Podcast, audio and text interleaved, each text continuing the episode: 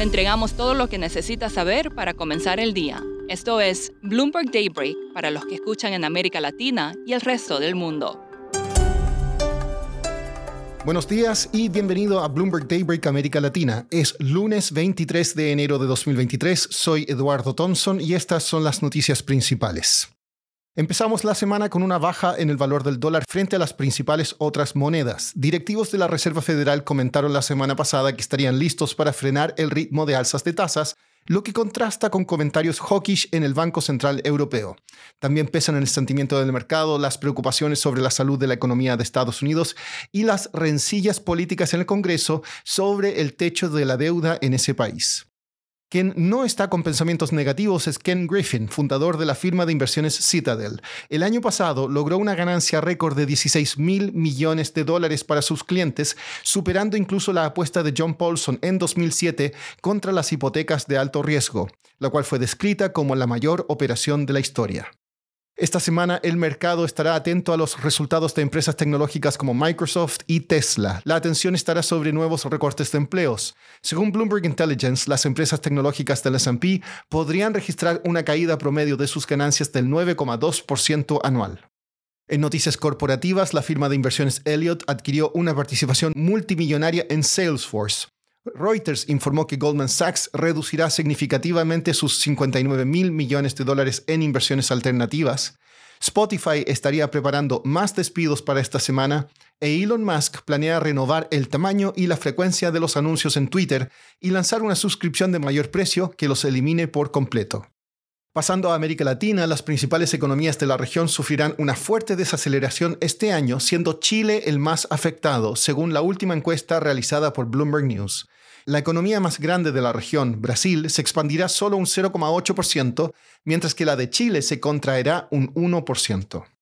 Lula da Silva visita Argentina hoy, su primer viaje internacional desde que inició su mandato. Entre los temas en discusión estará un nuevo intento de crear una moneda regional para transacciones financieras y comerciales. La próxima ronda de conversaciones entre el gobierno de Colombia y el grupo rebelde Ejército de Liberación Nacional tendrá lugar el 13 de febrero en México, según un comunicado del gobierno. En México supimos hace poco de los problemas de otra institución financiera no bancaria, Mexarrend, la cual incumplió en el pago de sus bonos. Michael O'Boyle, periodista de Bloomberg News en Ciudad de México, ha seguido de cerca los problemas de esta industria y nos explica sus causas. Bueno, es, un nuevo año en México y, tenemos otra nueva instancia, ¿no? De problemas en, en el sector no bancario en México, ¿no?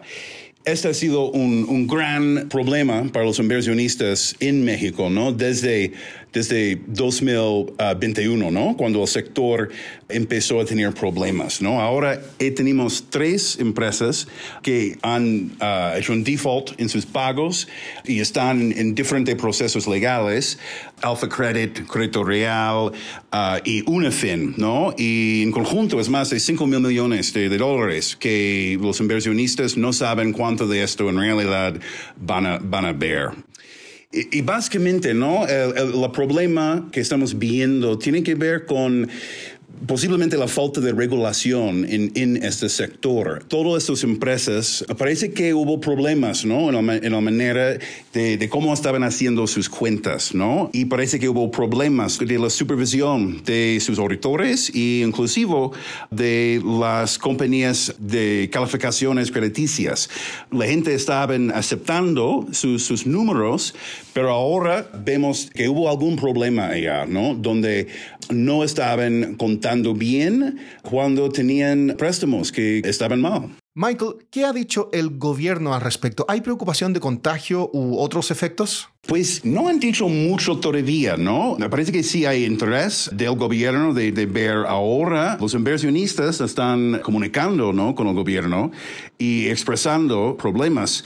Pero hasta el momento no hemos visto una respuesta muy, muy contundente del gobierno, ¿no? Ahorita, you know, hay preocupaciones sobre este sector en su conjunto, ¿no? Hay otras empresas en, en esta área, ¿no? Que van a necesitar financiamiento, pero hay tanto desconfianza en el sector por los inversionistas en este momento que es muy posible que podemos ver otros defaults de empresas que a lo mejor no tenían el mismo tipo de problemas.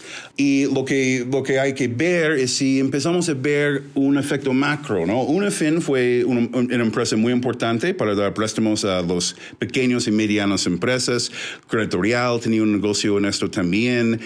hay una cuestión de qué tanto la falta de esas empresas van a afectar los pequeños y medianas empresas, ¿no? Si van a poder encontrar financiamiento de algunos de los nuevos fintechs, de algunos de los otros bancos tradicionales, o si van a ser un hueco. Y, qué tanto impacto puede tener esto en, en la macroeconomía, no sabemos todavía. Y para terminar, ponga aquel viaje a Machu Picchu en stand-by el Ministerio de Cultura de Perú cerró el sitio arqueológico y otras ruinas a lo largo del camino del Inca debido a las protestas que piden la destitución de la presidenta Dina Boluarte. No se preocupe, podrá usar sus entradas hasta un mes después de que terminen las protestas o podrá optar por un reembolso. Eso es todo por hoy. Soy Eduardo Thompson, gracias por escucharnos.